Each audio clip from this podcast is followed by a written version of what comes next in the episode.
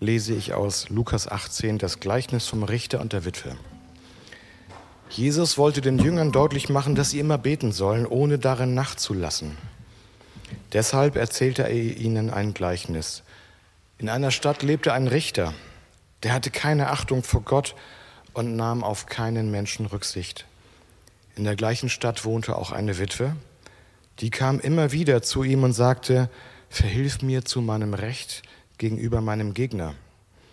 Lange Zeit wollte sich der Richter darum nicht kümmern, doch dann sagte er sich, ich habe zwar keine Achtung vor Gott und ich nehme auf keinen Menschen Rücksicht, aber diese Witwe ist mir lästig. Deshalb will ich ihr zu ihrem Recht verhelfen, sonst verpasst sie mir am Ende noch einen Schlag ins Gesicht. Und der Herr Jesus fuhr fort, hört genau hin, was der ungerechte Richter hier sagt. Wird Gott dann nicht umso mehr denen zu ihrem Recht verhelfen, die er erwählt hat und die Tag und Nacht zu ihm rufen? Wird er sie etwa lange warten lassen? Das sage ich euch, er wird ihnen schon bald zu ihrem Recht verhelfen. Aber wenn der Menschensohn kommt, wird er so einen Glauben auf der Erde finden?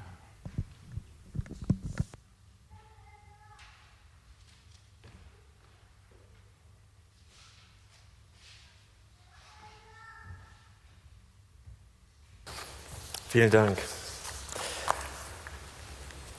Eine kleine Serie mit schweren Fragen ähm, und das ist immer schwierig, dann auch darüber zu predigen. Deshalb zwei Klarstellungen am Anfang. Also letzte Woche habe ich ja darüber gepredigt, äh, warum lässt Gott das Leid zu? Und ähm, ich habe irgendwann aber nur nicht deutlich genug gesagt, anscheinend, es gibt nicht auf alle Fragen in diesem Zusammenhang Antworten. Das möchte ich auch nochmal deutlich sagen. Das habe ich mir auch nicht angemaßt. Und das kann natürlich auch sein, dass, äh, dass Fragen offen bleiben und es Menschen dann äh, so betrifft, dass sie sagen, ja, das, äh, das macht mich eher traurig oder ärgerlich. Und das ist seelsorgerlich dann natürlich auch ein anderes Thema. Also das wollte ich nur mal vorausschicken. Das wollte ich mir nicht anmaßen, falls das so rübergekommen ist. Ich bete noch einmal. Jesus, ich danke dir dafür, dass du unser Herr bist, dass du alles bist, dass du Immanuel bist, wie wir es gesungen haben, bei uns und dass wir deshalb mit deiner Gegenwart rechnen können. Und das sind schwere Fragen jetzt, ähm, auch heute mit dieser Frage. Und ich möchte dich bitten, dass du uns da irgendwie Augen und Herzen öffnest, um, damit wir es richtig verstehen können und vielleicht einen ganz neuen Zugang bekommen. Amen.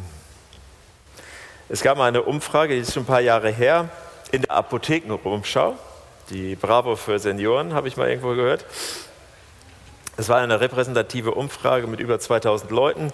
Da wurde gefragt, äh, beten Sie oder wann beten Sie und sowas.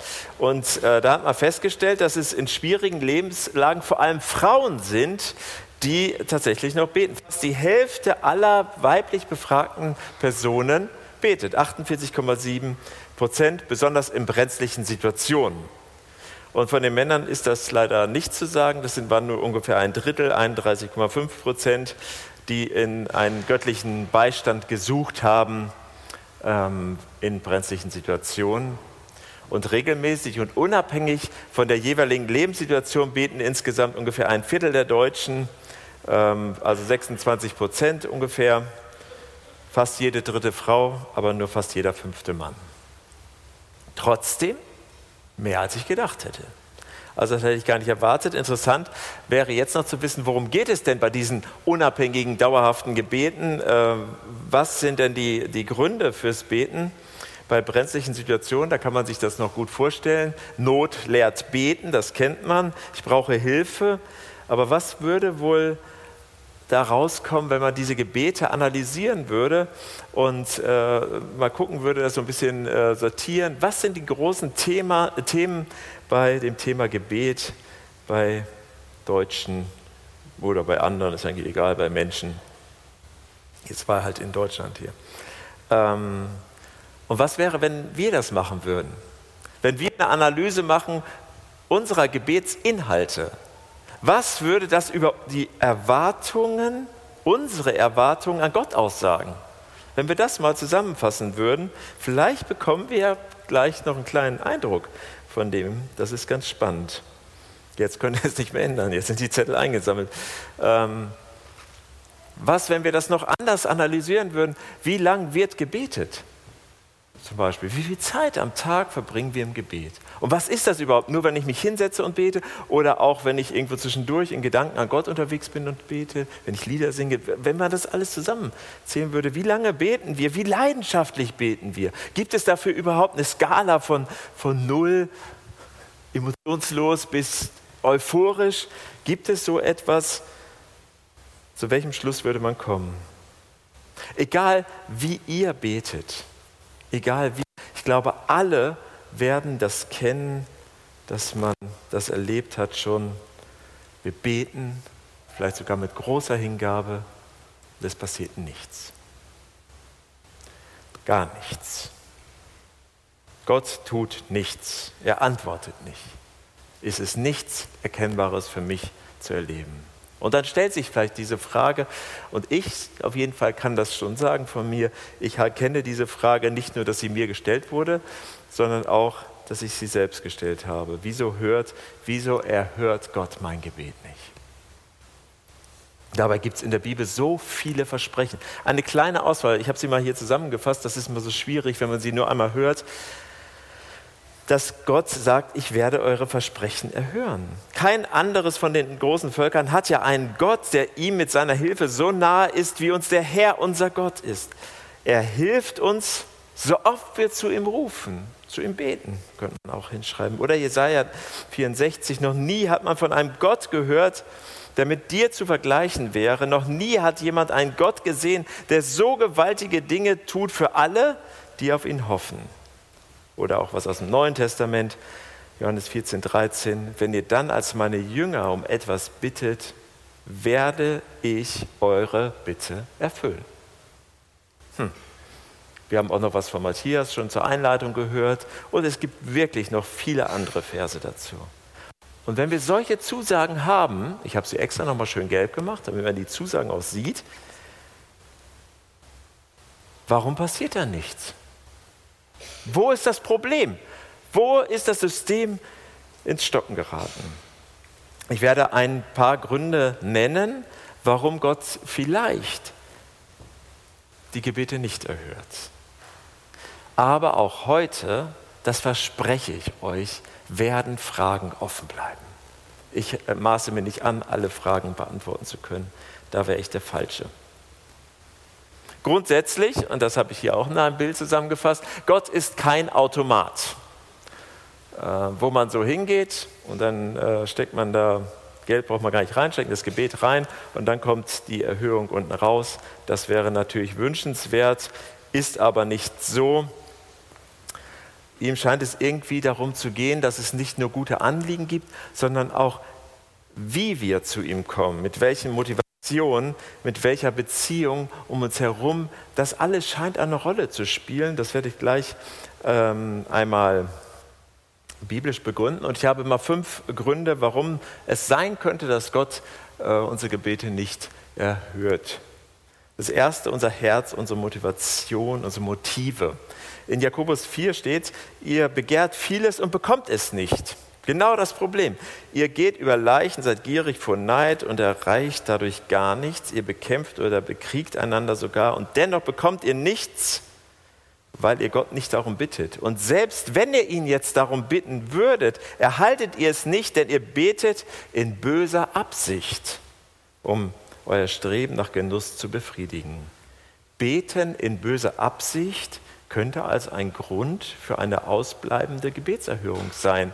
Wenn wir schlecht mit anderen umgehen, wenn wir nicht auf Gott hören wollen, wenn es uns immer nur um uns selbst, selbst geht. Das Zweite, falsches Handeln gegenüber anderen und Gott. Neben der Motivation kann auch, kann auch das unseren Umgang, unser Umgang mit anderen eine Auswirkung auf unser Gebet haben. Wer für das Schreien der Armen keine Ohren hat, der bekommt keine Hilfe, selbst wenn man um Hilfe ruft. Das liest man in den Sprüchen. Ich glaube, Barmherzigkeit, Liebe und Hilfe, das können alle ganz gute Faktoren sein, um das Gebet wirksamer zu machen. Was wir an Schuld, an Versäumnissen und so haben, in unserem Leben haben, das bringen wir auch immer mit ins Gebet. Das steht zwischen Gott und uns. Das ist ja der Kern der Bedeutung von Sünde. Sund, da kennt man das ja auch her. Das ist die Trennung von Gott. Alles, was uns von Gott trennt, das bringen wir mit ins Gebet. Das kann dazu führen.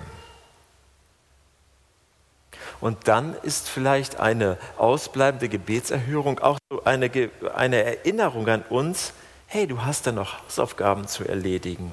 Bring doch mal deine Beziehungen in Ordnung und dann kommst du noch mal wieder. Das könnte eine Erinnerung sein und dadurch auch durchaus, durchaus was Positives. Jesaja 59 lesen wir: Nein, was zwischen euch und eurem Gott steht, das sind eure Vergehen, eure Sünden verdecken sein Gesicht so, dass er euch nicht hört. Sicher Altes Testament, das weiß ich auch, aber es sagt doch auch was darüber, dass das passieren kann, dass etwas zwischen Gott und mir steht und er mich deshalb vielleicht nicht so gut hören kann. Wenn unsere Gebete nicht erhört werden, dann kann es an der Art und Weise liegen, wie wir mit unserem Ehepartner umgehen oder daran, wie wir mit unseren Kollegen umgehen oder daran, dass wir vielleicht andere Dinge in unserem Leben nicht ändern wollen, von denen wir vielleicht sogar wissen, dass es eigentlich nicht das ist, was Gott will. Vielleicht spüren wir das dann auch, dass Gott schon länger so zu uns redet vielleicht gerade in eine Wunde einen Finger legt dadurch und sagt, da musst du mal ran, da musst du mal was ändern und dann könnte es sein, dass wir es nicht wollen. Das Dritte wäre, wenn wir nicht einsehen, dass wir Hilfe brauchen oder viertens, wenn wir nicht glauben, dass er wirklich helfen kann. Wenn wir nicht glauben, dass er wirklich helfen kann. In Lukas 18 gibt es so eine wunderbare Gebets- ein Gebetsbeispiel, eine Geschichte von Jesus. Da sagt er, zwei Männer gehen hinauf in den Tempel, um zu beten. Bibelkenner kennen diese Geschichte. Trotzdem immer lohnenswert, sie zu hören. Der eine war ein Pharisäer, also ein ganz ähm, geistlicher Mann, und der andere ein Zolleinnehmer. Und der Pharisäer stellt sich hin und äh, betet für sich: Gott, ich danke dir, dass ich nicht so bin wie der da und dass ich nicht ein Räuber bin, Betrüger, Ehebrecher, Zolleinnehmer oder so etwas. Ich faste ja, Gott. Ich faste zwei Tage in der Woche und gebe sogar einen zehnten Teil von dem, was ich kaufe. Der Zolleinnehmer, ein sehr verruchter Job, stand etwas abseits und er traute sich nicht einmal zum Himmel aufzusehen. Und er schlug sich auf die Brust und sagte, Gott vergib mir, ich bin ein Mensch, der voller Schuld ist. Jesus sagt dann was ganz Interessantes. Er sagt dann, das Gebet des Zolleinnehmers hat Gott gefallen. Das andere hat ihm nicht gefallen. Warum? Weil er wusste, ich kann mit meinem Leben, so wie es ist, nicht vor Gott bestehen. Ich kann ihn nicht beeindrucken, ich kann mir seine Erhörung, seine Aufmerksamkeit nicht verdienen. Der Fromme sagt aber genau das. Ich brauche dich eigentlich nicht. Eigentlich bin ich ja ganz gut schon ich leiste ja ganz gut. Und diese Einstellung ist wichtig auch für unser Gebet. Gott sieht nicht das, was vor Augen ist, was wir sehen, was uns immer so wichtig ist, sondern er sieht unser Herz, unsere Motivation und auch unsere Einstellung. Übrigens auch ein Grund, sehr vorsichtig im Be- und Verurteilen von anderen zu sein. Das nur so am Rande. Deswegen ist eigentlich der Beginn eines Gesprächs mit Gott eigentlich ist es da immer sinnvoll, damit zu starten, was hier der Zolleinnehmer getan hat. Gott, es tut mir leid, dass da Dinge sind, die zwischen uns stehen. So, wenn wir sagen, ey, wir wollen einen schönen Tag miteinander verbringen, Tobi, jetzt wollen wir da einen ganzen Tag und da steht noch was zwischen uns, das wäre nicht gut, diesen Tag, ohne eine Klärung zu beginnen. Also gehe ich erstmal hin, hey, gibt es noch was, was wir klären müssen? Mir tut es leid oder so. Und dann kann der Tag anders aussehen. Und so in ein Gespräch in ein, mit Gott zu gehen, kann immer sinnvoll sein. Der Beginn einer Bitte sollte vielleicht damit beginnen, dass man um Vergebung bittet. Der fünfte Unglaube könnte auch ein weiterer möglicher Grund sein. Als Jesus hier auf der Erde war, da kam einmal ein Mann zu ihm, der hat ein krankes Kind und bittet Jesus, ey, wenn es dir möglich ist, Jesus, etwas zu tun, dann hab Erbarmen und hilf uns. Jesus ist mit der Bitte irgendwie nicht einverstanden und hakt nach, was heißt das, wenn es dir möglich ist? Für den, der glaubt, ist alles möglich. Und wenn, äh, wenn wir etwas von Gott erbitten, dann erwarten, wartet Gott, dass wir glauben, dass er auch wirklich helfen kann. Aber was, wenn genau das Problem, das unser Problem ist? Was dann, wenn es uns wirklich schwerfällt zu glauben, dass Gott etwas in unserem Leben in konkreten Situationen tun kann? Vielleicht ist das ja genau unser Problem, dass wir sagen vielleicht die richtigen Worte, die man in so christlichen Gemeinschaften wie unserer sagt. Wir wissen genau, was zu sagen ist. Aber eigentlich fehlt uns der Glaube, die Überzeugung, dass Gott wirklich in konkrete Situationen eingreifen kann. In der Begegnung mit dem Mann geht es ja noch weiter. Da sagt er, ich glaube, ich glaube, hilf mir heraus aus meinem Unglauben. Der steht in einem totalen Zwiespalt. Ich will doch mit aller Hingabe wirklich glauben, vertrauen, dass du konkret in mein Leben einwirken kannst. Aber ich habe einen Unglauben, geprägt vielleicht davon, dass man sagt, okay, Dinge, die, die ich mir nicht vorstellen kann, können nicht passieren. Dinge, die ich nicht sehe, die, da fällt es mir schwieriger, an sie festzuhalten. Ich weiß, ich habe ein wenig Glauben. Hilf meinem wenigen, meinem Wollen. Hilf meinem Unglauben. Das alles sind Gründe, weshalb wir vielleicht keine Gebetserhörung erleben. Vielleicht erlebt ihr es aber genau anders und andauernd. Ich bete um etwas und bam, passiert's. Könnte ja auch sein. Oder ihr betet gar nicht um etwas, dann hat man auch keine Enttäuschung. Kann auch ein Weg sein. Welche von denen kommen euch bekannt vor? Sind wir schon vor Gott auf die Knie gegangen, in dem Bewusstsein, dass wir nicht vor ihm bestehen können?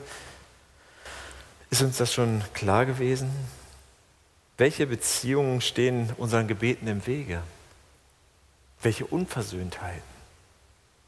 Vielleicht können wir das auch als Chance nehmen, dass wir ein bisschen verzweifeln an unserem Gebetsleben. Vielleicht sollte so eine Erinnerung Dinge in Ordnung zu bringen. Das ist auf jeden Fall immer gut. Und jetzt die spannendste Frage überhaupt. Was, wenn alle diese Gründe nicht gelten? Das stimmt alles nicht und trotzdem scheint es so, als wenn Gott meine Gebete nicht erhört. Wenn eigentlich alles in Ordnung scheint und ich wirklich nicht wüsste, wo ich ansetzen soll, wo die Inhalte der Gebete eine biblische Begründung haben, das steht auch in der Bibel, es ist doch Gottes Wille. Ich bin mir sicher, unsere Einstellung ist aufrichtig und ehrlich und demütig und Gott tut trotzdem nichts. Vielleicht hat Gott eine andere Aufgabe, eine andere Lösung. Vielleicht ist es die falsche Zeit. Manches kann Wochen, Monate und Jahre dauern. Ich weiß von einem Ehepaar, das über Jahrzehnte für etwas gebetet hat und treu geblieben ist und dann ist es passiert. Und dann stellt man fest aus unserer Sicht, dass Gott irgendwie so mit Zeit irgendwie eine ganz andere Vorstellung hat als wir. Vielleicht sollen wir aber auch lernen, dadurch, dass es so Verzögerungen gibt oder andere Dinge. Vielleicht, ich habe ja euch schon mal von meinem Jahresvorsatz mit der Demut erzählt und der erste Punkt ist, es gibt immer etwas zu lernen.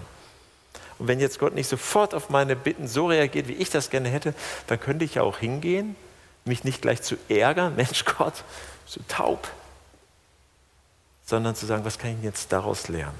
Das gelingt mir nicht immer. Gelingt mir eher selten, ehrlich gesagt. Als Israel aus Ägypten auszog, da das mit den zehn, zehn Plagen und so, da führte ihr Weg nicht am Mittelmeer entlang, also wenn man sich das auf der Karte guckt, also das war echt eine, die hatten kein Navi, oder? Die hatten ein schlechtes Navi. Äh, Gott führt sie ja und der kürzeste Weg wäre es wirklich an der Küste entlang gewesen nach Israel. Das wäre ruckzuck. Das wäre ein ganz schneller Weg gewesen, haben sie aber nicht gemacht. Gott dachte, wenn das Volk dort auf Widerstand stößt, dann ändert es seine Meinung und kehrt wieder nach Ägypten zurück. Das haben sie dann ja auch geäußert. Darum ließ er es Umwege machen, damit sie was lernen können. Das ist so das Snickers-Syndrom, wenn es mal wieder länger dauert. Ne? Das, das wäre so ein Snickers ganz gut. Ähm, es hätte alles so einfach sein können, aber dann dauert es doch länger und es hat auch seinen Sinn. Es ist immer schwierig, weil wir gucken ja immer nur aus unserer Perspektive. Ist ja auch gut so, weil wir sind ja gar nicht Gott. Und Gott guckt aus einer anderen Perspektive, die das Ganze viel logischer erscheinen lässt. Vielleicht sollten wir, sollen wir noch reifen, vielleicht müssen wir auch echt lernen, ihm mehr zu vertrauen. Vielleicht ist das genau der Punkt, dass wir wirklich Gott vertrauen, egal was passiert. Er ist ein guter Gott. Es gut mit uns meint, auch wenn ich es nicht verstehe. Das ist sozusagen die höchste Stufe. Ich nehme es an, dass du es gut für uns, äh, mit mir meinst, und auch wenn ich das jetzt überhaupt nicht nachvollziehen kann, das will ich nicht lassen.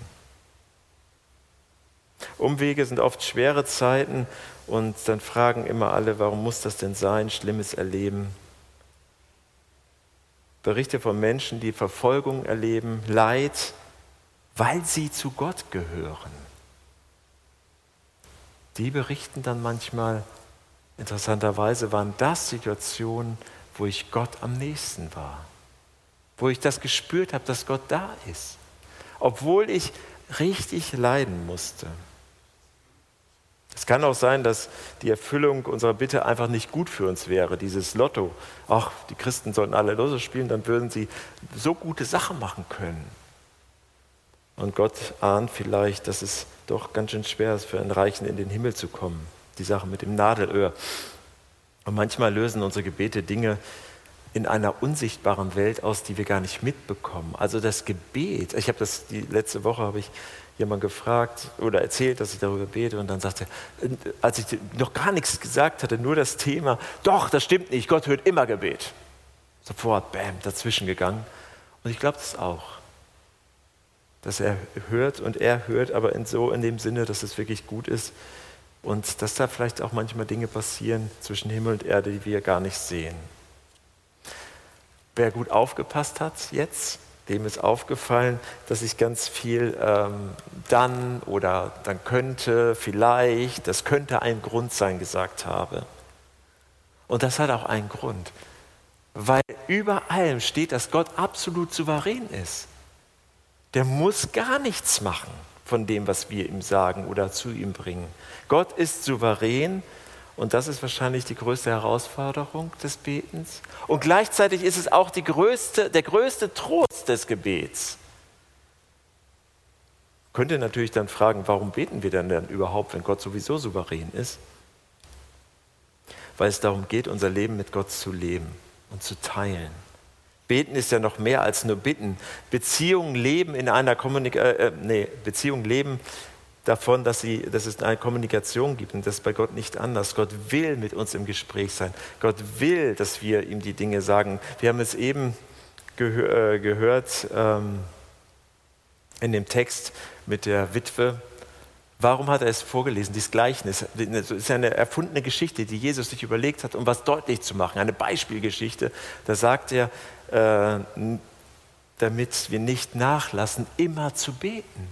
Also es ist etwas, was Jesus sich wünscht von uns, das wirklich zu tun. Manchmal erleben wir trotzdem, dass Gott unsere Gebete erhört. Dann ist das Gnade und Liebe und dann können wir uns wirklich von Herzen freuen und uns auch gegenseitig ermutigen.